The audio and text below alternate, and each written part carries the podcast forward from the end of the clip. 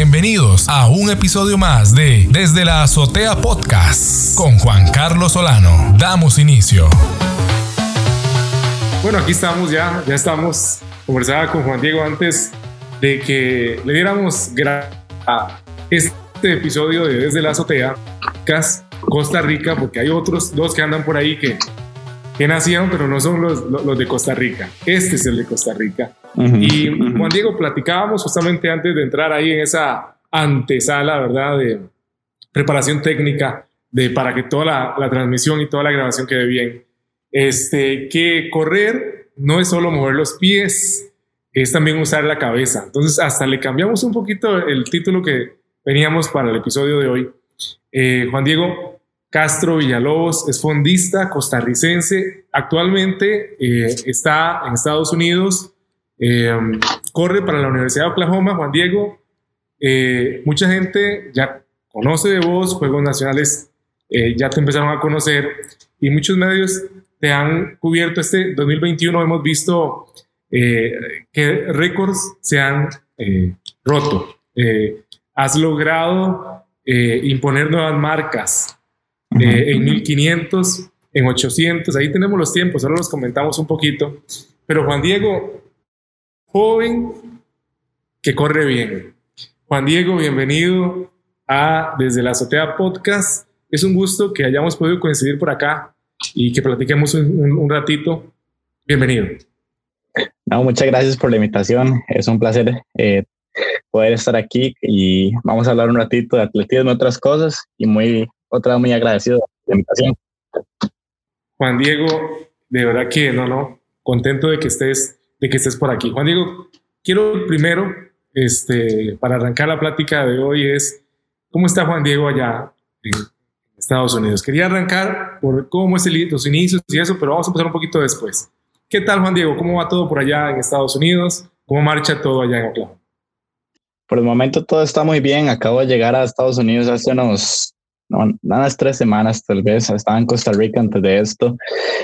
Y bueno, por el momento acabo de clases hace semana y media y los entrenamientos ya están eh, en curso también. Ya hemos estado haciendo varias eh, sesiones de pista y demás con el equipo. Y me muy encantado de estar aquí, como siempre, y, muy emocionado para el próximo año. Juan Diego, justamente este, este 2021, año eh, que para la humanidad, perdón, para la humanidad ha sido un tanto atípico, eh, que la gente, que todavía mucha gente sigue en zozobra con, con la situación de pandemia y esto, ¿verdad? Que, que, golpea al mundo. Pero vos lo que estás haciendo es rompiendo marcas. Eh, bueno, ¿cómo, es esto, Juan Diego? ¿Cómo es que pareciera que no sería un año para producir, para generar, para eh, romper marcas, pero vos sí? ¿Dónde está, dónde radica primero esa mentalidad de, de, de no dejar afectar como por lo que está ocurriendo y estar tan enfocado en medio de tanta situación tan, tan compleja, tan convulsa, diríamos, ¿verdad? ¿Cómo, Juan Diego? Pues yo creo que todo surge desde la pasión hacia el deporte, hacia el atletismo, hacia lo que yo hago.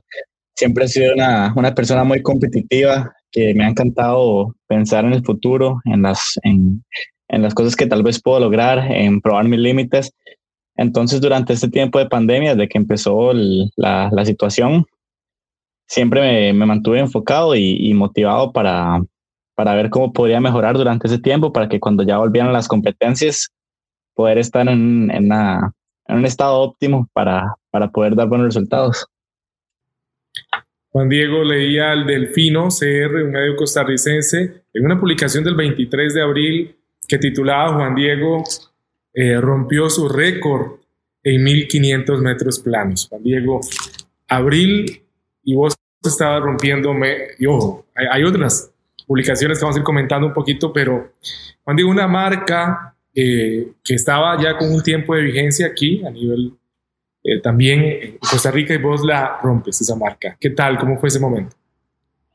Pues era un momento muy esperado ya desde hace años, era una marca que tenía planeada Sí, correcto, cinco años, aproximadamente cuatro años desde que me propuse la meta de, de romper ese récord nacional. Y bueno, la, la, espera fue larga, hubo obstáculos en el camino. Eh, no todo siempre se dio como yo quise, pero ya finalmente llegó el momento del año y ya desde ahora estoy pensando en, en cómo romper ese récord otra vez. Bueno, ahí es importante esto, Juan Diego. También rompiste 800 metros, también, ¿verdad? O sea, ¿qué, está pasando, Juan Diego? Es algo planificado, me gustó lo que dijiste ahorita, que tenías ya años de que te habías propuesto romper eso. Yo creo que eso es algo muy importante. Decías, eh, la atleta Silvia Paul, la primera atleta en ganar medalla para Costa Rica, medalla de plata en natación, eh, comentaba en una entrevista que cuando uno dice, cuando yo me propuse medalla para Costa Rica, fue casi seis años y medio antes. La gente piensa que el deporte, las, las, los éxitos a veces em, se, se dan así como de la noche a la mañana, y no, es un proceso que lleva mucho tiempo. Es más, eh, la gente habla de la medalla, dice doña Silvia, pero, pero también hubieron momentos en que no ocurrieron cosas que no eran tan buenas durante el camino. Y la gente no le gusta hablar de eso, pero dice, yo también tengo que reconocer lo que también hubieron momentos en que, o sea, de, lo que no estoy muy orgullosa también durante el recorrido. Y vos justamente comentabas en una de esas publicaciones recientes que has estado con, este, con esta rompedera de récords, que en, que en, una publicación dijiste que estabas un poquito decepcionado, ¿verdad? Eh, por cómo se manejó todo, pero me gustaría que hables un poco de, eh, desde tu perspectiva, eh, cuál es el sabor que queda al romper una marca después de que ya te lo habías fijado. Y como dijiste un poquito ahorita, ya estoy pensando en cómo poder volver a romperla.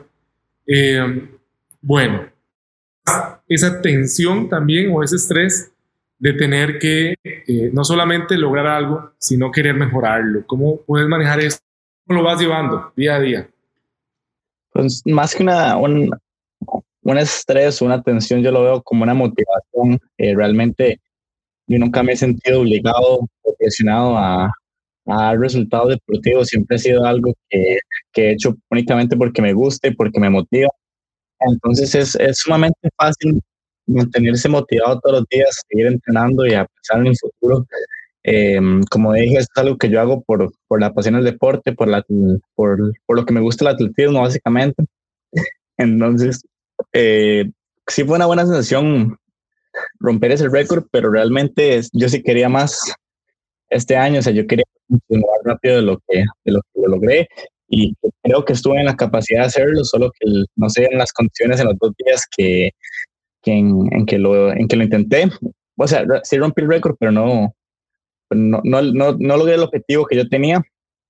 Entonces ahora, correcto, especialmente porque tenía una, una referencia de principio de año, una competencia que hice en temporada bajo techo, en la que me fue muy bien y, y no era 1500, era una milla, pero muy parecido. Y, después de esa competencia me, me, expectativas muy altas y al final no, no se dieron como, no sé, como yo quise. Entonces eso me causó cierto no estrés, como digo, pero sí me, sí me clavó como una, una espinita, por decirlo así. Y ahora, bueno, me siento motivado todos los días a, a, lograr lo que, lo que yo sé que soy capaz. Claro. Juan Diego, es, es bueno, es increíble. Ahorita estamos eh, saliendo de las Olimpiadas, estamos ahora con, apoyando y, que, también enviándole todas las vibras a los, eh, a, los atletas que están en, las, en los Paralímpicos también. Entonces, las personas están como eh, todos los días leyendo noticias sobre a, a atletas que hacen una cosa, hacen lo otro. Y quería preguntarte a vos, porque he conversado con algunos, por ejemplo, platicaba con Tarik Soto, que eh, fue gimnasta, es impresionante, ahora está en una etapa ya de entrenador inclusive, ¿verdad? Eh, uh -huh. Pero hablábamos de, y también veía a Leo, también Ignacio, hablar de que son como momentos esporádicos de apoyo, de, de, la gente, ¿verdad? Hablando de, ah, los atletas, ah, pero a veces luego se desvanece con el tiempo esto. Y no hay un apoyo real, sino lo que hubo fue como bulla, en el, con todo el respeto, ¿verdad? En el buen sentido de la palabra. Eh, yo, ¿Cuál es tu opinión o tu perspectiva, ¿verdad? Muy desde una cabeza fría, una perspectiva fría, con respecto a esta situación que yo no creo que sea tan costarricense también muy a, muy a nivel de América Latina, de algunos países de América Latina, que falta un poquito más de apoyo para nuestros atletas, para nuestras personas que tienen talento, que tienen eh, aptitudes, eh, pero que les falta un poquito de apoyo. ¿Cómo, ¿Cómo ves eso? Y también con la experiencia de estar allá en el norte, ¿verdad? Eh, que es otra cosa, ¿verdad? ¿Cómo lo ves? ¿Cómo lo ves y cómo lo vives? Es un tema muy delicado realmente, porque mm, sea, la realidad es que sí falta apoyo, un apoyo consistente que apoye al atleta desde las etapas juveniles hasta, hasta el alto rendimiento, pero lo que sucede es que realmente los recursos están muy limitados y mucha gente podrá decir cosas de que el del CODER, mi deporte, de las federaciones y demás, del Comité Olímpico, y hasta cierto, hasta cierto punto podría ser cierto, pero la verdad es que yo, yo que he estado ya envuelto en este, ambiente por bastantes años, me he dado cuenta que sí, es muy complicado administrar recursos con los que, el, el ICOER y demás, eh, con lo que tienen básicamente, y es muy difícil repartirlo para todo el mundo somos un país muy pequeño en el que, el, en el que la empresa privada está envuelta únicamente en el fútbol. Entonces, eh, es complicado. O sea, realmente yo sí he visto a las, a las instituciones del gobierno antes dar apoyo a pero sí tiene que ser muy seleccionado porque básicamente no recursos. y, qué diferencia o qué contraste allá en Estados Unidos? Juan Diego, cómo, ¿cómo ves el estar allá es como que no dice, no, un momento, aquí, como cuando te pasan de clase turista. Pues, pues se llama más, recursos para todo el mundo. Se a primera vista, desde que uno llega, bueno, eh, yo, estoy a nivel universitario, pero eh, todos mis compañeros vienen de equipo de colegio de Estados Unidos. Y por las historias que ellos cuentan, las, las, las que hablan, que hacían cuando estaban en el colegio, eh, recursos que tenían, las instalaciones, uno se da cuenta de que es un, proceso muchísimo más estructurado, más eh, dinero básicamente para todos los sectores del país. Algunos de tal vez ciudades más grandes tendrán más que otros, pero aún así a los que, los que menos tienen, tienen más que en, Costa Rica. Entonces, o sea, sí es muchísimo más fácil para el atleta aquí en Estados Unidos eh, desarrollarse y tener un proceso completo pero, o sea, sí, sí hay diferencia entre, o sea, no, no es necesariamente mejor para todos aquí, también hay diferencias. Yo quería justamente hablar eso con vos, porque, bueno, sos, un atleta, sos un deportista y, y, no es lo mismo comentar esto con personas que no tienen nada que ver con deporte que con los que sí están ahí. En el deporte tienen otra perspectiva y, y una sensibilidad una sensación y tienen un sentimiento ahí distinto para platicar de esto. Eh, por supuesto, y que todo mundo, todo mundo se emociona cuando alguien a nivel deportivo logra algo para el país, pero no todo mundo este, tiene el mismo ímpetu para organizarse, para lograr cosas a nivel país. Cuento algo, ve curioso, hoy platicaba eh, aquí cerca de San José, hay una ciudad, para eso es para que nos dar contexto a los que nos pueden llegar a escuchar que no sean de Costa Rica, que es una ciudad o un pueblo llamado La Uruca, La Uruca. Eh, y hay una escuelita que se fundó en el año 33 del siglo pasado. Y la historia dice que eso tenían que llevar, que, o sea, con lo que construyeron ese, ese lugar, material que tenían que llevar a otro lugar en San José. Pero la gente que lo traía por aquellos caminos de tierra en aquel momento se perdieron. Ese lugar descargaron ahí todo eh, para construir una escuela y, y, lo dejaron ahí porque no, al final se perdieron. Resulta que los vecinos de ahí vieron ese montón de cosas cuenta que era para una escuela, sabían que no tenían escuela para el pueblito y se fueron al Palacio de Gobierno, en aquel momento se llamaba así, y dijeron, ese material no nos lo muevan de ahí, porque nosotros queremos escuela y nos dimos cuenta que ese material de ahí es para construir una escuela, así que no lo toquen, déjenlo ahí. Y había un decreto en ese momento que, que impulsaba la educación en el país a nivel nacional. porque las escuelas eran reducidas en ese momento. No habían casi escuelas, pero querían que la gente se educara. Entonces, en virtud de eso, fue muy fácil decir, ese material se queda ahí y se construyó lo que es hoy la escuela ahí en, en ese poblado de la Uruca, en el año 33 del siglo pasado. Pero la visión la tuvo un grupo de vecinos que dijeron, si esto cayó aquí por error, esto no va a ser ningún error, esto va a ser algo, algo grande. Y ya lleva pronto, en el 33, ahorita cumple ya 100 años esa escuela.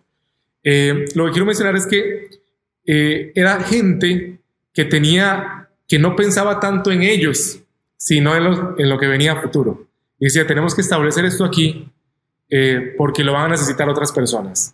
Yo creo que en el deporte tiene que, eh, y la gente que lo organiza, no solo la gente que compite, sino también la gente que lo organiza y que lo dirige, también tiene que pensar, eh, dejar el egoísmo de lado, ¿verdad? Yo creo, y, y, pensar en a futuro. ¿Crees que nos falta visión a futuro, a nivel organizacional o, para no decir que nos falta, sino que nos, falta tal vez pulir un poquito la visión a futuro. Esto que decía doña Silvia es que para medalla no es uno, uno o dos años, son muchos años antes comenzar a, a planificarlo. ¿Qué piensas? ¿Qué pensás en ese aspecto? Ah, sí, es una falta de visión. Hay muchas cosas que se podrían hacer mejor y que se podrían mejorar en este momento. Voy a dar un ejemplo eh, enfocado al atletismo, porque es de lo que yo más lo que más sé básicamente. Entonces, el, el, el sistema competitivo de colegio de Estados Unidos para atletismo está muchísimo mejor estructurizado que, que Costa Rica. O sea, básicamente en Costa Rica tenemos un sistema que divide a los atletas por eh, cantón y que, nos, y que los hacen competir únicamente en básicamente el proceso de Juegos Nacionales.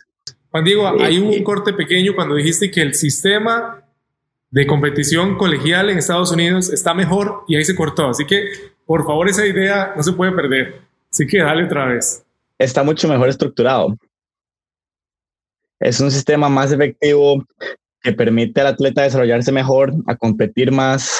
Eh, tienen un sistema de temporadas que hace la planificación de los eventos y de la temporada muchísimo más fácil y, yo creo que eso se podría implementar en Costa Rica sin, sin tener que aumentar mucho los recursos. Con lo que ya tenemos, se podría realmente em, hacer esa mejora. Y, yo creo que hecho es algo que, que la Federación Costarricense de ya están enterados.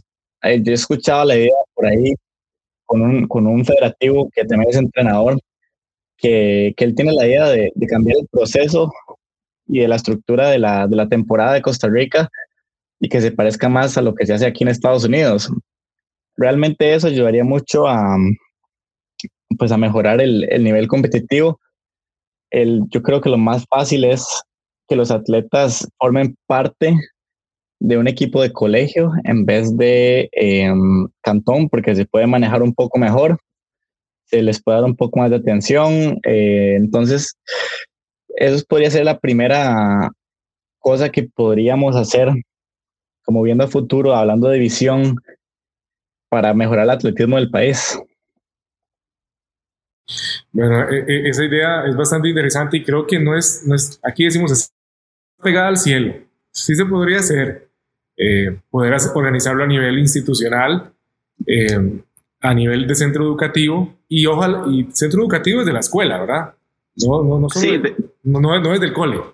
De hecho, o sea, el, sistema de juegos, eh, eh, juegos estudiantiles ya existe, o sea, ya hay un, un, una competencia, digamos, una liga de atletismo colegial y, y, no, y lo que yo digo es que se debería unificar los esfuerzos que hacen los colegios con lo que organiza la federación, porque de esa manera se puede mejorar muchísimo, se puede mejorar todo mucho más y se pueden detectar más talentos eh, va a haber más competidores, se va a llamar más la atención de, de los medios, de la, de, la, de la, empresa privada hacia el atletismo del país. El atletismo es el deporte de mayor crecimiento en Costa Rica en los últimos años y, y yo creo que si, que si se le da enfoque al, a los colegios y a las escuelas, que es donde está el futuro del, del atletismo, eh, eventualmente van a salir mejores talentos, va a haber más atención, van a haber mejores atletas, van a romper más marcas y el, atletismo como tal va a crecer. O sea, pues yo lo que digo es que se debería tratar de unificar el, los esfuerzos de la federación y el gobierno con eh, lo que hace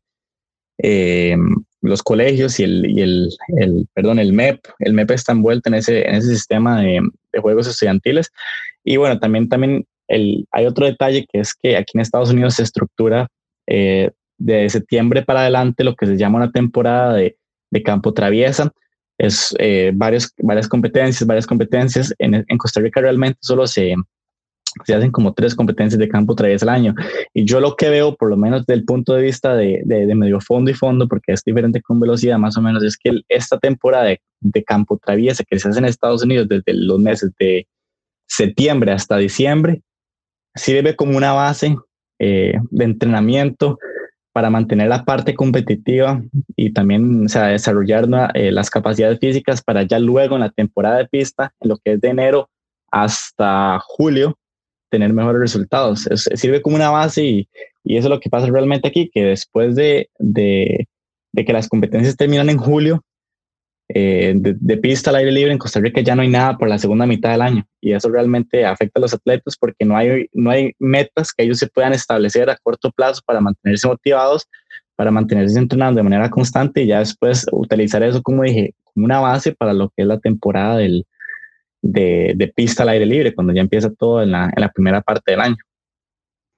Me, me gusta eso que dices y, y es que, Juan Diego, suena, suena, suena bonito, suena, suena hasta sencillo hacerlo, que uno dice, ¿cómo no lo hemos hecho? ¿Verdad? Eh, ¿cómo, nos hemos tardado para poder hacer estas acciones? Y creo que el talento a veces se nos está desperdiciando, podemos decir un poquito la palabra, ¿verdad? Es como, estamos como hablando como calzón quitado, ¿verdad? Como dicen, sí, hay talento que se pierde, ¿verdad? Vemos a mucha gente en Olimpiadas, vemos gente y podrían haber estado más, piensa uno, ¿verdad? Quizá con, con, el apoyo, el respaldo, la guía, planificación necesaria. Eh, y bueno, vos, Juan Diego, se te abre la puerta y te abren las puertas allá en el norte, en Estados Unidos.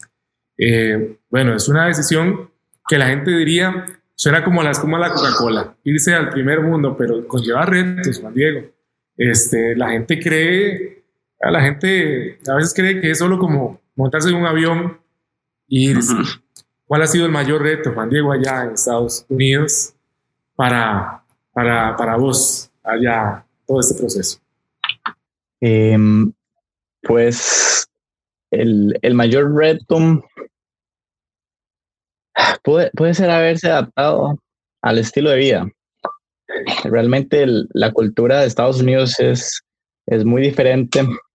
El, el, el, bueno, el sistema de entrenamiento como tal es bastante diferente, fue un, un proceso bastante complicado. De hecho, yo tuve un, primer año aquí en Estados Unidos que no fue lleno de éxito, ni de marcas, ni de eh, lesiones. De hecho, cero competencias internacionales porque no, no logré terminar la temporada.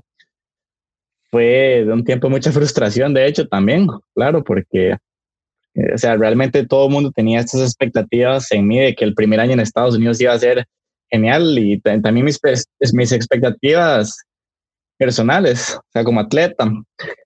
Y entonces, o sea, fue, fue un golpe muy duro, pero realmente aprendí muchas cosas de, de ese primer año a, a, ser más persistente, a ser más disciplinado, a mantenerme, a mantenerme motivado en momentos difíciles.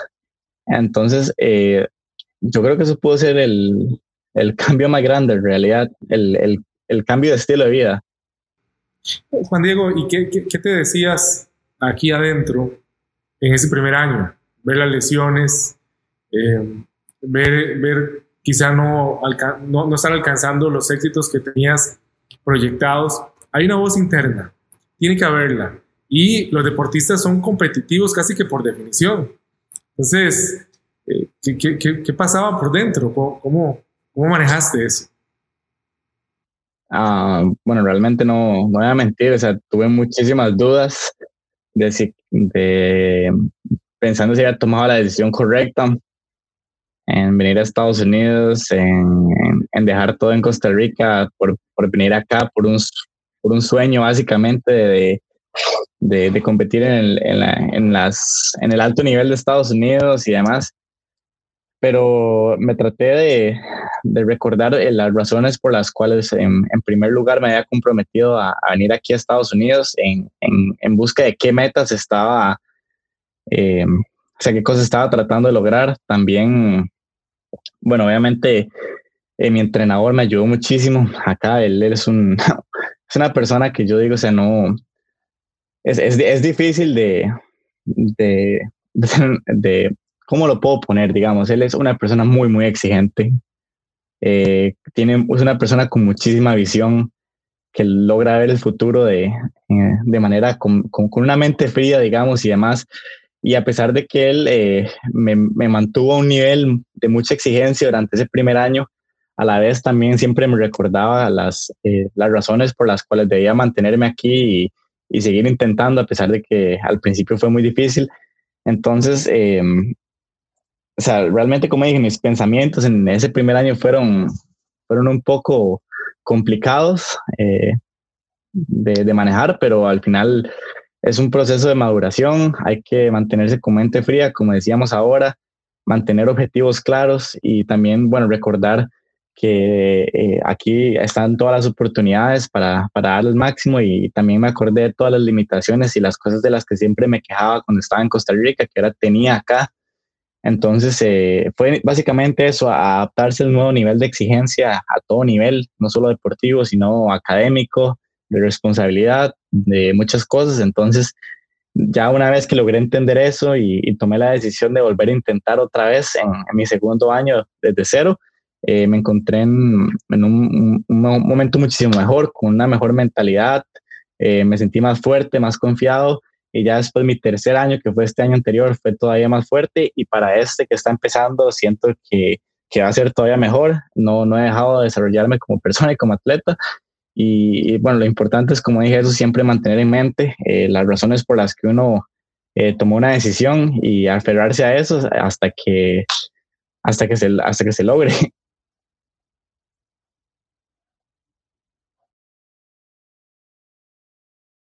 Juan Diego, eh, quiero preguntar también, aprovechar algo. Estaba escuchando una entrevista tuya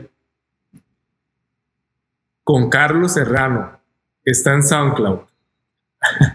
con Carlos Serrano. Que Carlos va a venir a un episodio del podcast. Ya, ya para que venga y vamos a platicar un poquito de deporte y unas cosas más. Estaba escuchando toda la investigación, ¿verdad? Eh, previa para, para hoy. Y comentabas que tenías que, en aquel momento, eh, acomodar el tiempo este, para entrenar, para el colegio, para clases de inglés también mencionaste. Vos tenías, y yo cuando escuché eso, yo dije, ¿será que Juan Diego ya tenía pensado irse a Estados Unidos independientemente de, de si era por deporte o no? Y se lo voy a preguntar. ¿Vos ya estabas mirando al norte desde hace mucho tiempo o esto fue algo que no te esperabas? Ah, fue una, mm, un proceso raro, la verdad. Porque yo realmente no, no me acuerdo en el momento en el que yo decidí que me iba a ir a Estados Unidos.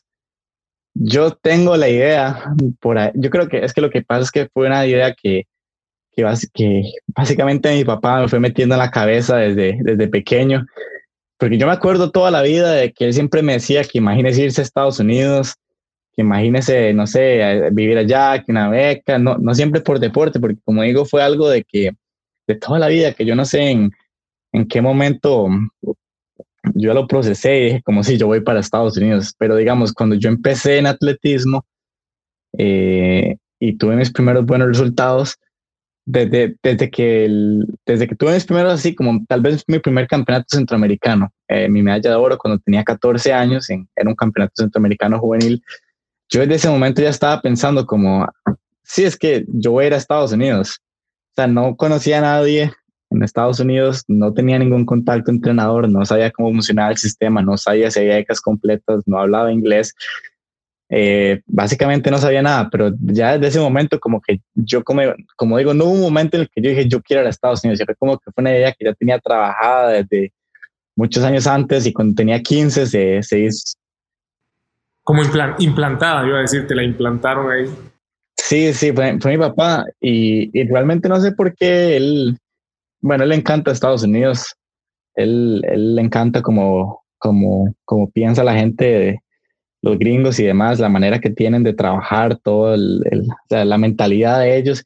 Yo creo que desde, desde muy pequeño él me, me metió esa idea así de que trate de irse, vaya, vaya a ver cómo hace, así, hablando, pero es que fueron, o sea, como dije, no siempre fue hablando de deporte, siempre habló de eso así, como a veces, a veces, y después cuando empecé a correr ya tenía eso implantado, como dice, como dice usted, y, y después, o sea, cuando tenía 15 se vio más real porque tenía más resultados, después a los 16 todavía más, a los 17 ya estaba ahí casi que fijo, ¿verdad? Ya porque no tuve mis primeros contactos con universidades, y, y así fue básicamente, o sea, fue algo que como que ya traía trabajado y y eh, de hecho me acuerdo de una historia que, que em, en quinto año yo no había firmado nada todavía. Eh, o sea, ya, estaba, ya había empezado a hablar ahí con universidades más o menos y demás. Y, mm, pero o sea, no tenía nada fijo. O sea, no era, era, era cero, cero, cero fijo que yo iba a venir a Estados Unidos.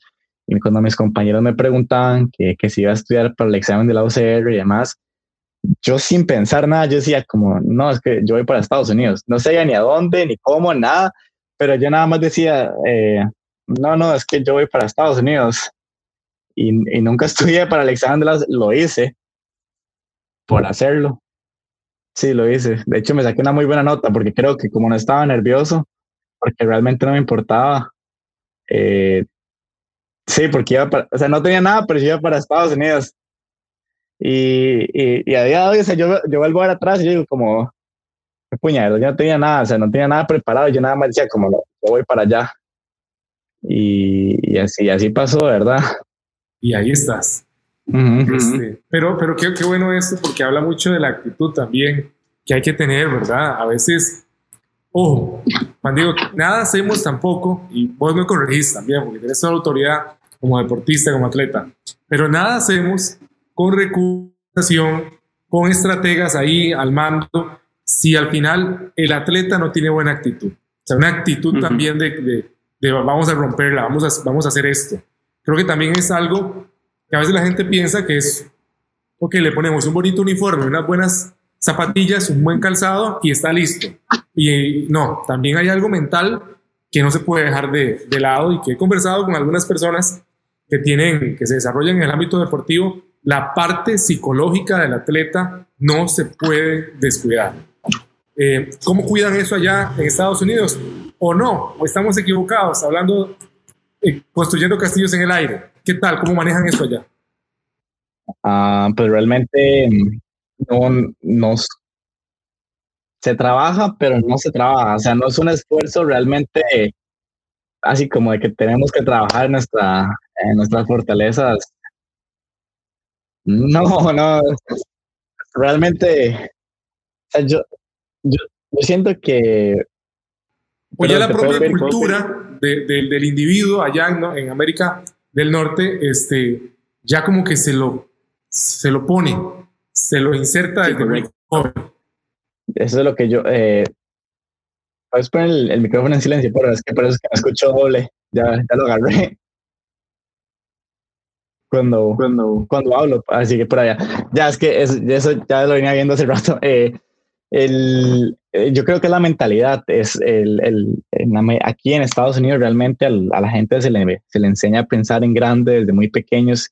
Ellos siempre están pensando en cómo hacer todo más, más grande, más rápido, mejor, de manera más eficiente. Y no solo en deporte, o sea, realmente es en absolutamente todo. Siempre están pensando en, en cómo hacer más plata, en cómo ser el mejor país que otro, en cómo ser mejor en este deporte, en, en todo son así y yo siento que ya cuando uno llega a este nivel realmente, porque el, en, División 1 son una cantidad muy, muy pequeña de atletas los que llegan, realmente la, la gran mayoría de, de atletas de, de, Estados Unidos de colegio no llega a División 1, sino que se quedan en la 2, 3, Junior College o otra que se llama NAIA.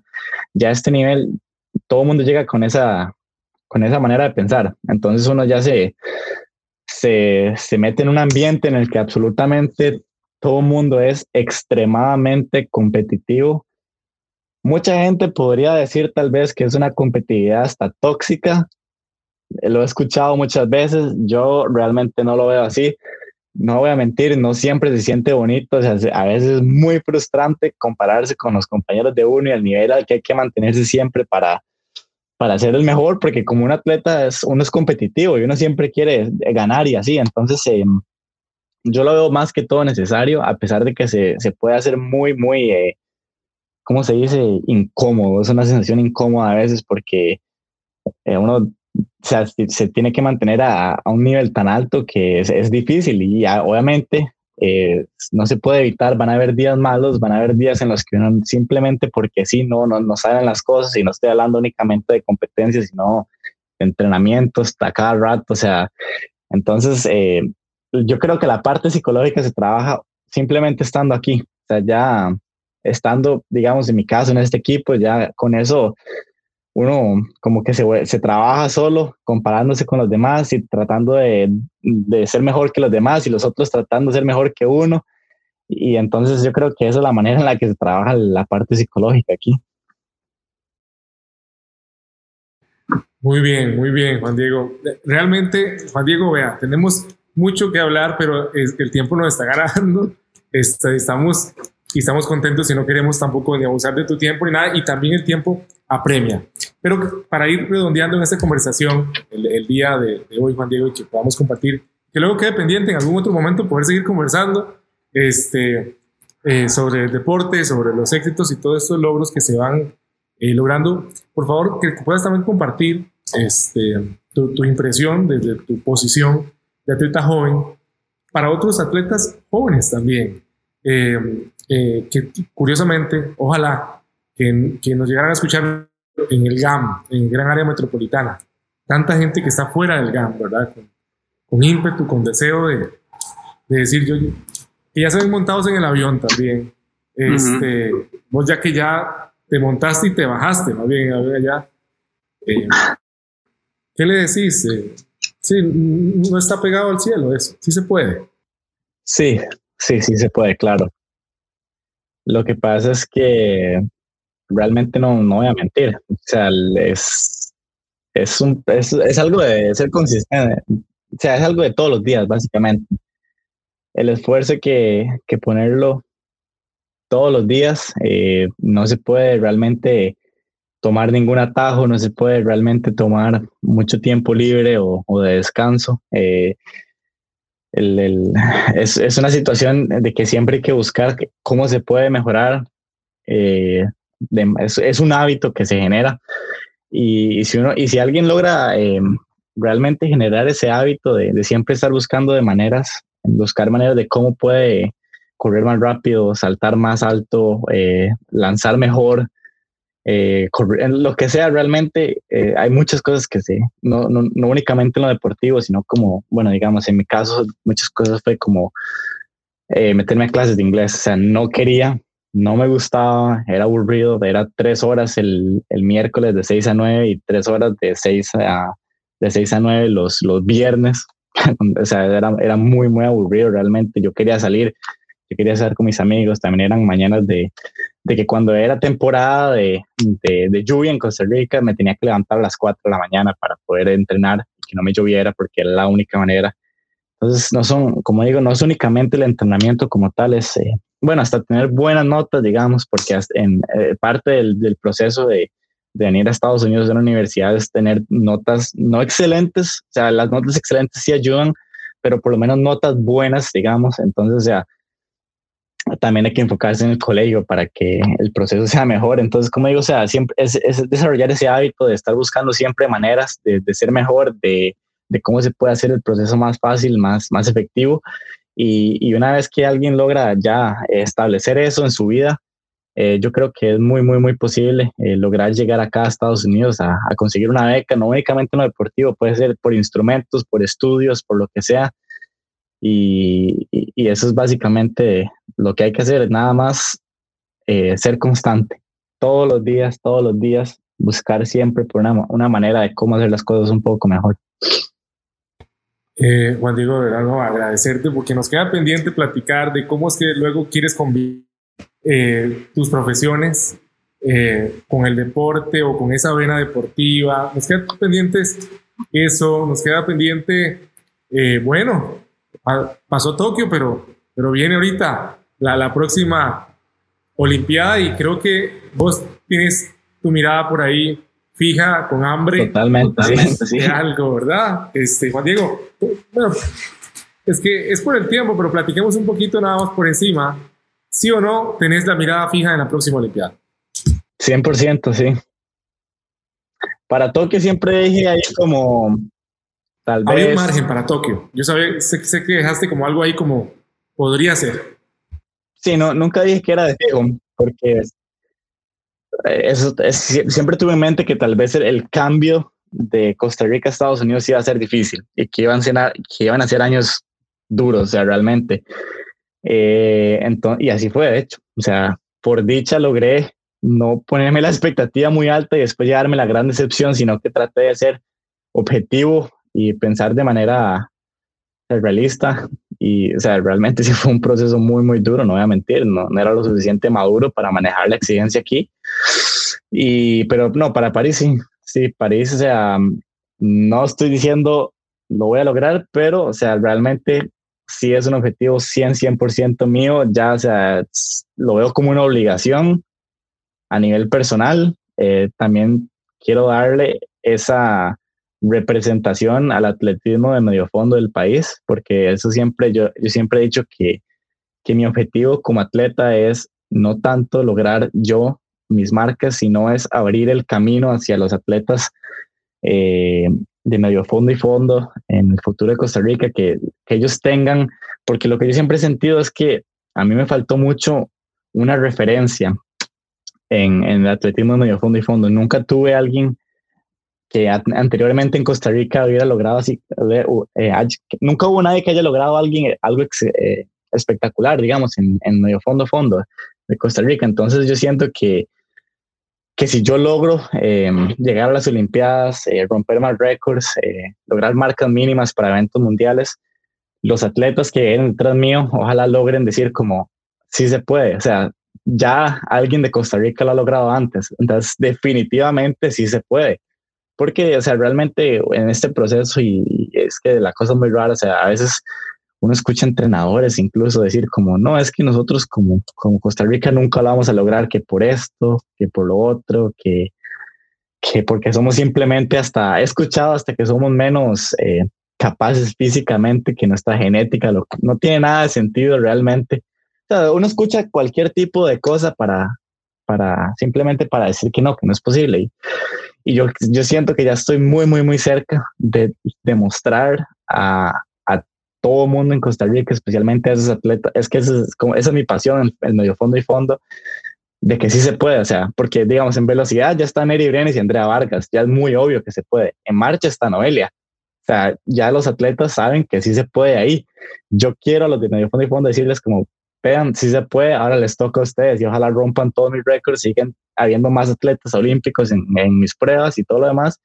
Y ese es, el objetivo que yo siempre he tenido desde el principio, porque eso fue lo que me faltó a mí eh, cuando estaba empezando y es lo que no quiero que le, que le falte a ningún otro atleta de mi edad de, en las etapas juveniles.